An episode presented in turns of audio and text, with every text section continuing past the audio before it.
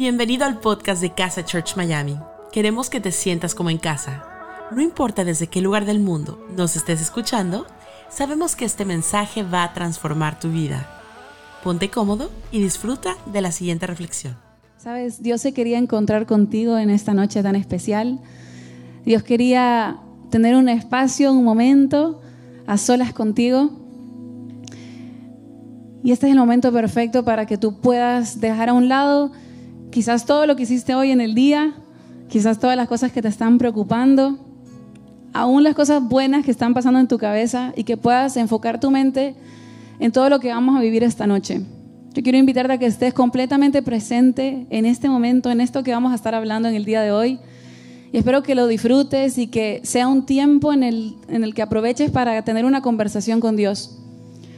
Mi nombre es Marce y junto con mi esposo Ese lideramos esta preciosa iglesia una de las cosas que nos gusta hacer es este formato que se llama oración guiada. La idea de esta oración guiada, más que lo que nosotros te vamos a decir, es la conversación que tú vas a empezar a tener con Dios. Esa conversación que quizás aún te queda pendiente, esos momentos, esos minutos, ese espacio en donde tú vas a poder abrirle tu corazón a Dios y contarle todo lo que estás viviendo. Obviamente que la idea es que uno tenga estos momentos todo el día, todos los días, pero, pero este es un espacio especial. Así que esta conversación será entre tú y Dios. La idea no es que estés viendo a la persona que tienes al lado, tampoco eh, que estés pendiente de lo que otras personas están escribiendo en el chat. La idea es que realmente puedas enfocarte en aquello que Dios tiene para ti en esta noche. Y esta oración guiada está basada en un salmo y quiero leerte el salmo. Está en Salmo 63 del 1 al 8 y dice así, Dios mío, tú eres mi Dios con ansias te busco, desde que amanece como quien busca una fuente en el más ardiente desierto. Quiero verte en tu santuario y contemplar tu poder y tu grandeza. Más que vivir, prefiero que me ames. Qué hermoso. Más que vivir, prefiero que me ames. Te alabaré con mis labios. Mientras viva te alabaré. Alzaré mis manos para alabarte. Con mis labios te alabaré y daré gritos de alegría. Eso me dejará más satisfecho que la comida más deliciosa. Me acuesto y me acuerdo de ti. Durante toda la noche estás en mi pensamiento. Tú eres quien me ayuda. Soy feliz bajo tu, protección. A ti me entrego por completo porque tu gran poder es mi apoyo. Qué belleza. ¿Sabes qué? Qué belleza que me, quería decir algo. me permiso. Eh, ¿Sabes qué? lo lindo de, del Salmo 63 es que varios de los salmos están escritos por, por el rey David. Rey David que, tenía un poco eh, esta cuestión que tenía Taylor Swift, que cada vez que rompe con un novio escribe una canción. Eh, entonces, el rey David hacía lo mismo, más o menos lo que estaba viviendo lo iba transformando en canciones. Y, lo lindo de los salmos es eso, que uno en realidad puede irlo como pegando a, qué es lo que estaba viviendo David, hay, historia. Eh, y en este caso, eh, los, teólogos creen que está en el momento donde fue traicionado por su hijo. Eh, y está en el medio del desierto, luego de haber sido traicionado, y transforma el desierto en un santuario. Transforma un espacio seco en un espacio de hablar con Dios. Por eso la, la oración guiada de hoy se llama una oración con poder. Una oración con poder. Una oración que nace en los tiempos de desierto. Una oración que nace en los tiempos donde no está todo armado para que se den las cosas. Donde no suena la musiquita como cuando decimos y quiero terminar y suena. Mm". o sea, que no está todo dado. Esos espacios donde me encanta porque la canción que cantábamos hace un rato de Casa Sounds Café habla de eso, de déjame tener un espacio con Dios, con el café, en la mañana, eh, no en el momento en el que suena justo la canción o en la iglesia, creo que el día que entendemos de que todo es un templo en realidad, que cualquier espacio puede ser un templo, se nos abren las puertas y la capacidad de encontrarnos con Dios. Por eso quería antes de que nos metiéramos en, irlo desglosando parte por parte y dándote espacio para que puedas entender cómo tener una oración con poder y qué, y qué poder nace de una oración como esta. Quería darte un poquito de contexto. Qué lindo, me encanta. Y de la primera parte que vamos a hablar es cuando el salmista dice, oh Dios, tú eres mi Dios, Yo te busco intensamente, mi alma tiene sed de ti, todo mi ser te anhela, cual tierra seca, extenuada y sedienta.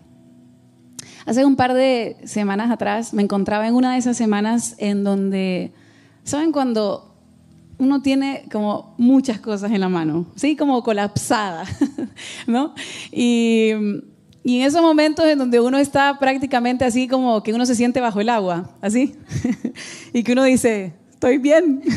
y la gente alrededor tuyo te dice, no se te está entendiendo, Marce. y salen las burbujas, así no. Uno trata de ponerle la mejor actitud, pero eh, eh, tengo demasiado sobre la mesa. Y algo que yo me he dado cuenta eh, este año es que en muchas ocasiones yo digo eso. Y yo puse una cita con mi terapeuta y estaba hablando con mi terapeuta y le digo, sabes que yo creo que por momentos yo me veo atraída a tener muchas cosas sobre mis manos. Como que es constantemente un lugar en el que yo me refugio, pero me termina haciendo mal Termino teniendo, diciendo que sí a muchos compromisos, teniendo demasiadas cosas sobre mi mesa y le digo, necesito cortar con este patrón de buscar constantemente tener mucho que hacer. Siempre he sido una persona que me gusta hacer mucho y, lo disfruto, no hay nada malo con hacer mucho. El tema es cuando tú no le das la prioridad a lo que es la prioridad. Y, y, yo hablaba con ella de eso, yo le decía, lo que me pasa es que siento que no le estoy dando prioridad a aquellas cosas que son realmente lo más importante para mí. Y cada vez que pasa eso, que tengo demasiados quehaceres, no sé si alguna vez te pasó de tener como una lista de pendientes muy larga o una agenda demasiado llena, lo que termina sucediendo es que vivimos desenfocados. Y como nuestra mente está tan nublada, ni siquiera puede pensar en ir a aquellos espacios en donde tú en el pasado ya encontraste paz. Y como buena terapeuta, mi terapeuta me decía a mí, me decía, Marce, ¿cuáles son los lugares que tú sabes que te traen tranquilidad? ¿Cuáles son los lugares que ya has visitado en el pasado que sabes que te hacen bien y que te sacan de este lugar en donde tú te sientes colapsada, en donde tú dices, estoy bien, no se te entiende? Eh, yo le digo, bueno, eh, es una fórmula muy sencilla y en esa fórmula está Dios. Son esos momentos en donde yo busco intensamente y desesperadamente por Dios. En donde yo voy, abro mi corazón y le cuento qué es lo que está en mi corazón, qué es lo que estoy viviendo, qué es lo que estoy pensando en donde yo empiezo de a poquito a delegar las cosas, pero antes de que yo logre delegar todo lo que tengo que delegar, que pueda apartar 10 minutos, que pueda apartar 20 minutos en mi día, que pueda tomarme un café con Dios en donde solamente seamos Él y yo. Y yo no necesito presentarme a esos espacios perfectos y tú, y tú tampoco. No necesitas llegar a esos espacios perfectos, precisamente esos son los lugares donde tú tienes que ir con tu corazón abierto, desesperadamente, sediento, cansado, frustrado, colapsado y decirle a Dios, así me encuentro. Y la pregunta es, ¿dónde vas tú cuando estás desesperado? ¿Dónde vas tú cuando estás desesperada? Porque yo me he dado cuenta que la oración, mi oración desesperada, es de las mejores oraciones. Mi oración cuando yo sé que mi alma está sedienta, cuando yo sé cuál es el único espacio y cuál es el único lugar en donde voy a encontrar tranquilidad, en donde voy a encontrar paz, en donde voy a calmar mi angustia, en donde voy a calmar mis pensamientos, es en ese espacio con Dios. Y la pregunta es si tú estás yendo a esos lugares. Sabes que este salmo dice que nosotros tenemos que buscarlo desesperadamente. Y a veces nosotros desesperadamente vivimos en esta vida corriendo detrás de cualquier cantidad de cosas, menos de ese espacio íntimo con Dios.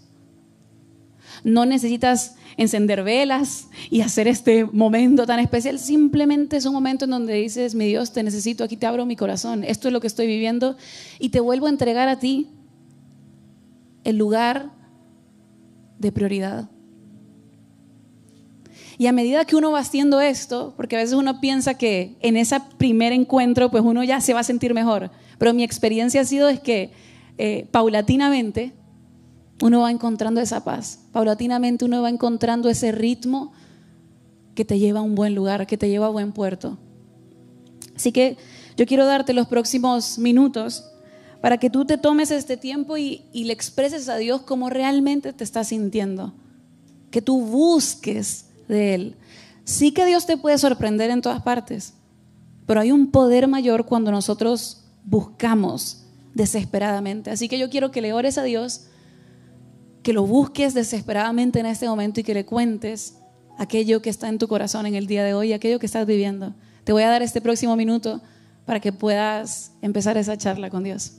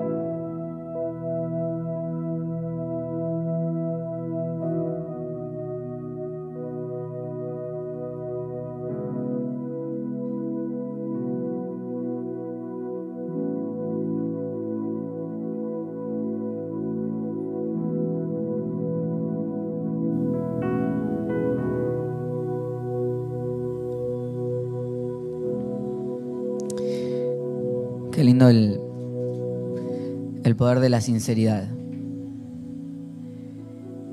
Los, los salmos están, están llenos de, de sinceridad de David.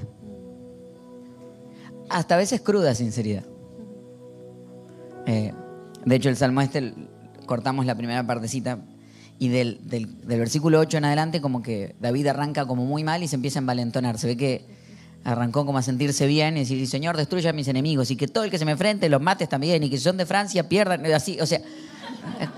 Uy, se me fue, perdón. Eh, Está, qué lindo cuando, cuando alguien entiende que no necesita guardarse palabras para hablar con Dios. Que, que no necesitas tener la, la conversación armada, que, que estás hablando con alguien que te entiende y que podés tirar toda tu frustración, todo tu enojo, todo tu no entiendo. Porque si no vas a ser sincero con Dios, ¿con quién lo vas a hacer? Por eso me encanta lo que nos enseña, lo que nos invitaste recién, la oración de la desesperación, el poder de cuando estoy que no doy más y digo realmente lo que está en mi corazón y sale y se lo tiro todo a Dios. Que a veces siento que tengo que cuidarlo, como que Dios dijera, ay, como que tuviera eh, problema de autoestima, Dios. Ay, ¿cómo vas a decir eso? Por lo menos a mí me hace muy bien saber que puedo hablar con un Dios que le puedo ser totalmente sincero. Y, y el pasaje sigue avanzando. Me encanta porque versículo 3 dice, más que vivir, prefiero que me ames. Es una belleza de frase. Te alabaré con mis labios. Mientras viva, te alabaré. Alzaré mis manos para alabarte. Con mis labios te alabaré y daré gritos de alegría. Eso me dejará más satisfecho que la comida más deliciosa. Quiero hablar por estos próximos minutos del poder del agradecimiento. En el medio del desierto, en el medio de los tiempos difíciles, quiero hablar de el poder del agradecimiento. Y él termina diciendo que dice, eso me dejará más satisfecho que la comida más deliciosa. Cuando era chiquito, era una palabra que me gustaba decir, era safichecho. Me decía mi mamá, porque mi mamá siempre me enseñaba y yo le decía, ¿cómo estás? Y yo le decía, mami, lleno. Y me decía, no, nene, lleno están los baldes. Vos estás satisfecho. Y yo le decía, estoy safichecho. Eh, claro, hay una diferencia entre estar lleno y safichecho. Porque la realidad es que hay veces que, ¿viste cuando llegás con hambre? En especial llegas con hambre a, un restaurante y agarrás la panera que la encontrás ahí en, en la mitad y te destrozás contra la panera.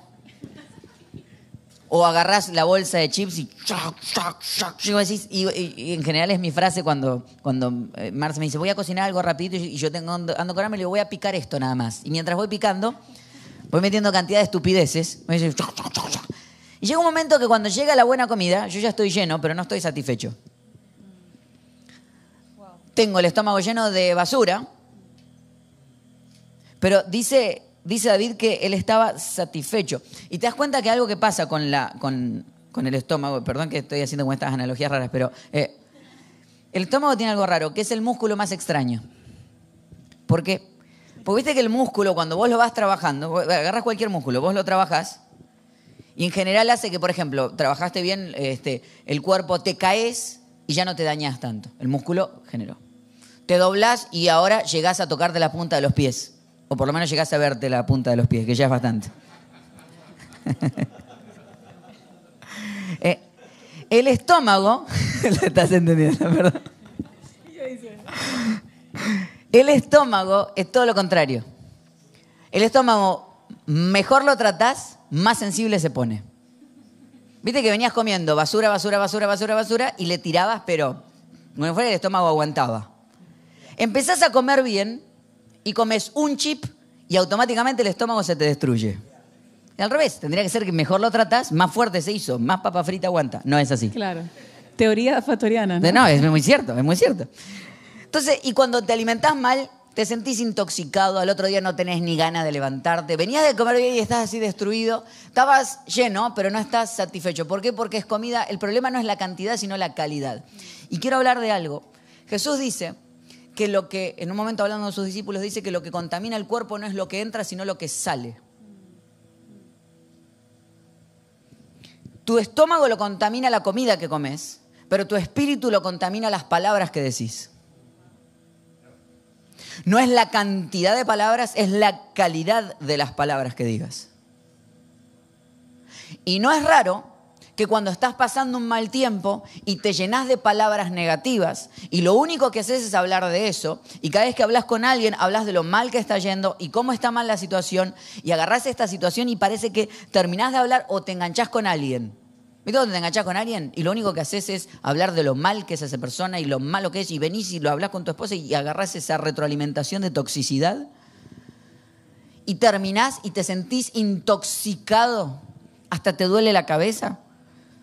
Porque es lo mismo.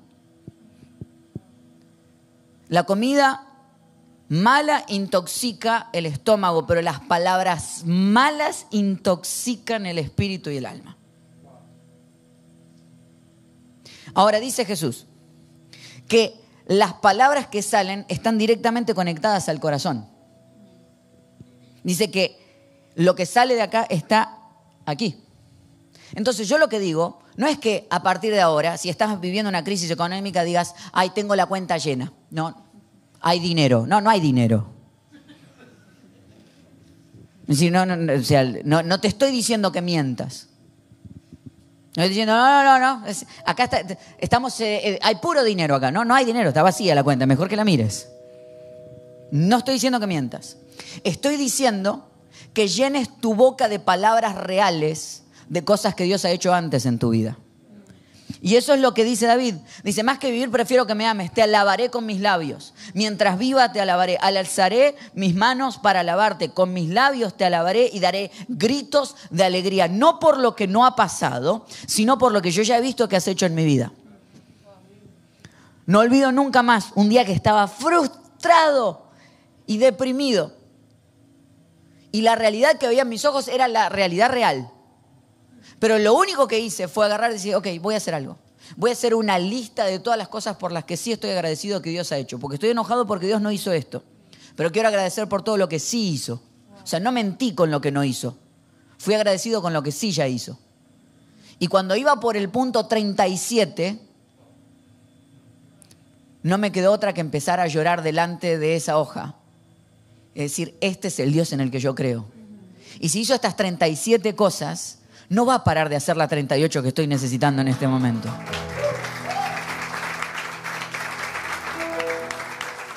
¿Te das cuenta?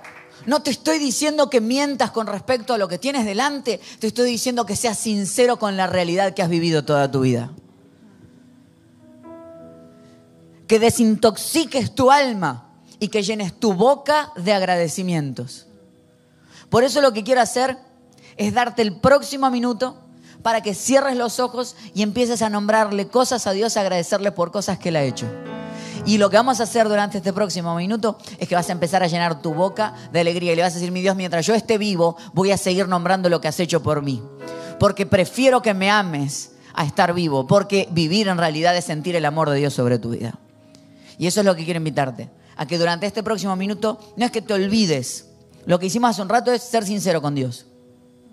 Y contaste cómo te sentías. Pero ahora lo que quiero es que agarres y que vuelvas a ser sincero con todo lo que Dios ya ha hecho en tu vida. Y que seas agradecido. Un minuto para que llenes a Dios de agradecimientos. Este es tu tiempo.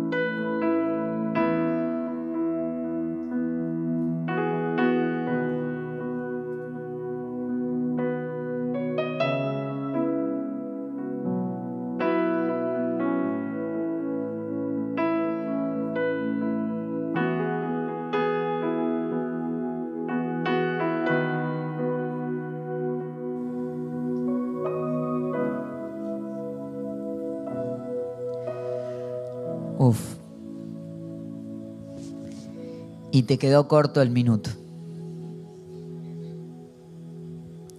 Te faltó tiempo. Mm. Y se te llenaron los ojos de lágrimas porque te acordaste de lo bueno que había sido Dios. Eso hace David en el medio del desierto, en el medio de la traición. Él entiende que su realidad no es lo que está viviendo hoy. Que esa no es su única realidad. Que su historia es más larga. Que tu historia no se define por un mal momento. Como hablando alguna vez con mi, con mi terapeuta y le decía, tuve una mala semana. Me dice, una, semana completa mala, me dijo. Bueno, bueno, bueno, fueron, fueron un par de días. Dos días completos malos.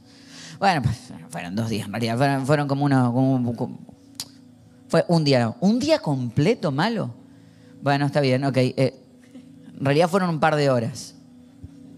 ¿Viste cuando te vas sintiendo así como cada vez peor? Y llega un punto de decir, ¿para qué estoy pagando esta sesión? Porque en realidad... La verdad que no me siento mal. Sí, la verdad, la verdad que si corto ahora, ¿me cobras la mitad de la sesión? no, eso no se hace. Ok. Eh, atentando con... eh, así, no, es que un mal momento no es un mal día y un mal día no es una mala semana y una mala semana no es un mal año y un mal año no es una mala vida. O sea, eh, en lo que te enfocas se agranda. Si te enfocas en los agradecimientos, se van a agrandar las cosas que Dios ha hecho por tu vida. Si te enfocas en lo que te falta, y lo que te falta se va a hacer cada vez más grande. David decide alabar a Dios porque él quiere enfocarse en lo bueno. Y versículos 6, 7 y 8 dice, me acuesto y me acuerdo de ti. Durante toda la noche estás en mi pensamiento. Tú eres quien me ayuda. Soy feliz bajo tu protección. A ti me entrego por completo, porque tu gran poder es mi apoyo. Me acuesto y me acuerdo de ti. ¿Qué es lo que se te viene a la cabeza cuando estás tratando de dormir y no puedes?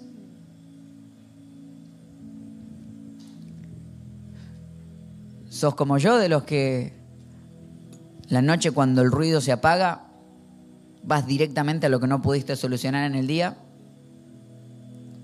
Y tenés esta tonta idea de que si te quedas despierto de noche tratando de solucionar algo, algo va a suceder. De hecho, la Biblia dice que Dios trabaja mientras nosotros dormimos. O sea, básicamente hasta que no te vas a dormir no puede arrancar a trabajar. o sea, ay, creer que creer que poner mi, mi mente en mis problemas y no darle un momento de silencio a mi cabeza soluciona algo es, es tan ingenua de nuestra parte. Y quiero hablarle por un momento a aquellos que hace rato que no pueden dormir porque están peleando con situaciones que no pueden solucionar. Y que si te ha pasado alguna vez, pero a veces uno se siente como saturado de cosas. Y, hasta emocionalmente dice, bueno, si pudieran parar el mundo por un segundo porque me quiero bajar. Y hay algo que, que a veces cuando estoy, haciendo una meditación que me encanta, que es cuando estoy como súper preocupado por algo o estoy tensionado por algo, sé que esos dos, tres, cinco minutos que voy a estar en esa meditación, puedo despreocuparme de todo. Bueno, ¿puedo por cinco minutos no preocuparme? Y, y me hace tanto bien. Porque es, es como cinco minutos de silencio para la cabeza. Y me encanta porque yo lo pensaba, y fíjate esto, yo te agarraría, y, si no, no te escribí un, poema de amor, te pudiera decir, me acuesto y me acuerdo de ti. Durante toda la noche estás en mi pensamiento. Tú eres quien me ayuda, soy feliz bajo tu protección. Viste que hasta suena a poema de amor. Y, y es un poco cierto que cuando, cuando ese primer amor, cuando recién te enamorás, a algunos les, va, les queda un poquito más lejos acordarse de esa época. Otros están ahí ahora. Pero viste cuando no puedes dormir porque estás enamoradísimo. Y, estás, y te acostás y, y pensás en ella. Y que tuviste ese ratito donde pudiste hablar. ¿Te acordás cuando- nos dijimos te quiero por primera vez? O decíamos que nos dijimos que nos gustábamos por primera vez. Suena viejísimo eso.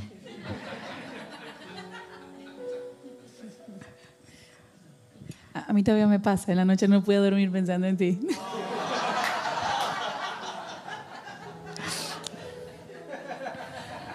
Estamos hablando de la Biblia, por favor, concéntrame. Eh, qué lindo no poder dormir porque estás tan enamorado de la otra persona. Y, y- y a veces pienso si, si pudiéramos enamorarnos tanto de Dios que pudiéramos ni siquiera dormir porque estamos enamorados del Dios que tenemos. Y a veces pienso que cuando no podemos dormir es porque estamos más enamorados de nosotros que de Dios. Porque siento que yo puedo solucionar las cosas. Entonces pienso en mí y pienso en lo que yo puedo hacer. Pero me encanta enamorarme de mi Dios. Profundamente de Él. Como hablaba con un amigo hace unos días que estaba ante una situación de que se le, se le diera un- una oportunidad. Dice, ay, yo creo que esta vez puede ser. Dice, y tengo fe. Dice, y tal vez esta vez sea. Y yo le digo, bueno, ¿y si no se da? Le digo, no hay problema porque nosotros no tenemos fe en algo. Nosotros tenemos fe en alguien. Entonces puede que esto no se dé y Dios no deja de ser Dios. Porque no estoy enamorado de la oportunidad que tengo. Estoy enamorado del Dios que tengo. Entonces cuando estás enamoradísimo de Dios, vas y te acostás pensando en Él. Y es lo que dice, yo duermo, dice David, yo descanso porque estoy bajo su protección. me acurruco y siento que Dios me está protegiendo. ¿Y debajo de qué mejor protección puedo estar que la de mi Dios? Entonces lo que quiero darte es un minuto para que hagas silencio y que tu mente descanse. Y cuando la mente se te distraiga, porque se te va a distraer, pues si yo te doy un minuto y, te digo que no hables, tu mente va a empezar a volar. Lo que vas a hacer es que cuando te des cuenta que la mente voló, la agarras y despacito la vuelves a traer. Le decís, "Shh, silencio. Y se te va a volar vez, y despacito la traes. Le decís, "Shh, silencio. Un minuto para que tu alma descanse y te sientas protegido por Dios. Todo tuyo.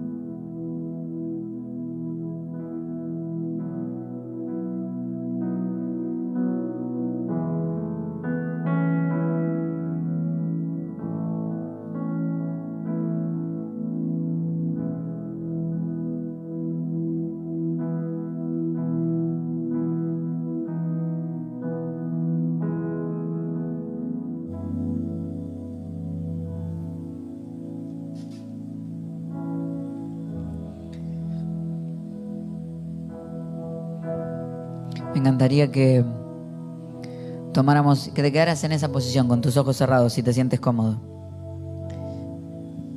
Y quiero orar por ti. Mi Dios, gracias por un tiempo tan, tan dulce. De verdad, gracias porque lo necesitábamos. Necesitábamos un ratito de frenar, de ponerte primero, de ir con nuestra desesperación hasta ti. De llenar nuestra boca de agradecimiento.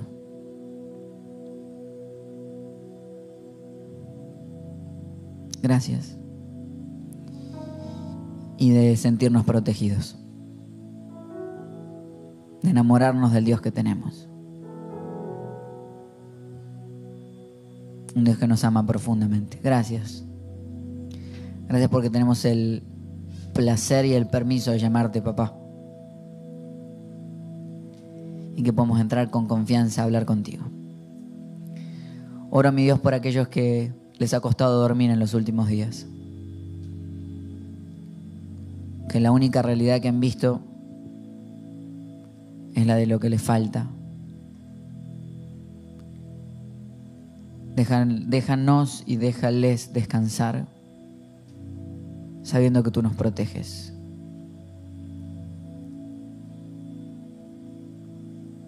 Y que no, no nos ha fallado nunca y no vas a empezar ahora.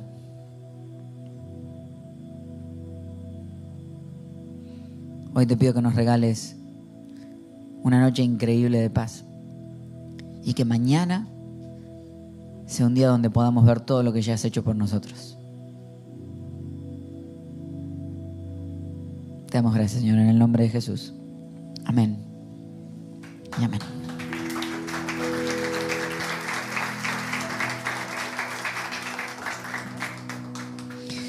Y hay un tiempo donde lo que uno necesita es, y, nos encanta esto, ¿no? O sea, hay, hay, gente que nos dice, bueno, ¿por qué tienen tanta libertad a la hora de hablar con Dios? Bueno, porque no lo hablamos como una religión, sino como una relación.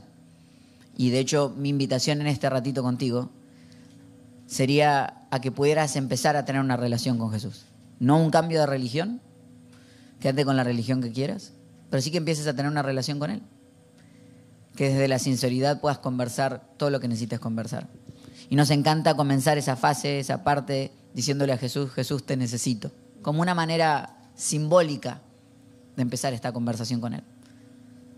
Así que, si me das permiso, Cerramos los ojos una última vez. Y repites conmigo, Jesús te necesito. Dilo conmigo, Jesús te necesito. Digo conmigo, te acepto en mi corazón. Quiero tener una relación contigo. En tu nombre. Amén. Y amén. Felicitaciones a aquellos que hicieron esta edición por primera vez. Le damos fuerte, fuerte ese aplauso a todas las personas que recibieron a Jesús en su corazón. Gracias por habernos acompañado en esta enseñanza de Casa Church Miami. Esperamos que haya sido de mucha ayuda. Te invitamos a que lo compartas en tus redes sociales y que nos dejes tus comentarios.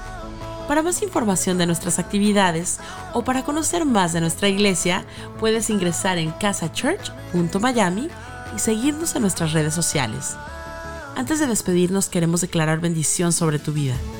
Que el Señor te bendiga y te guarde que haga resplandecer su rostro sobre ti, que tenga de ti y de nosotros misericordia y que ponga en tu vida paz.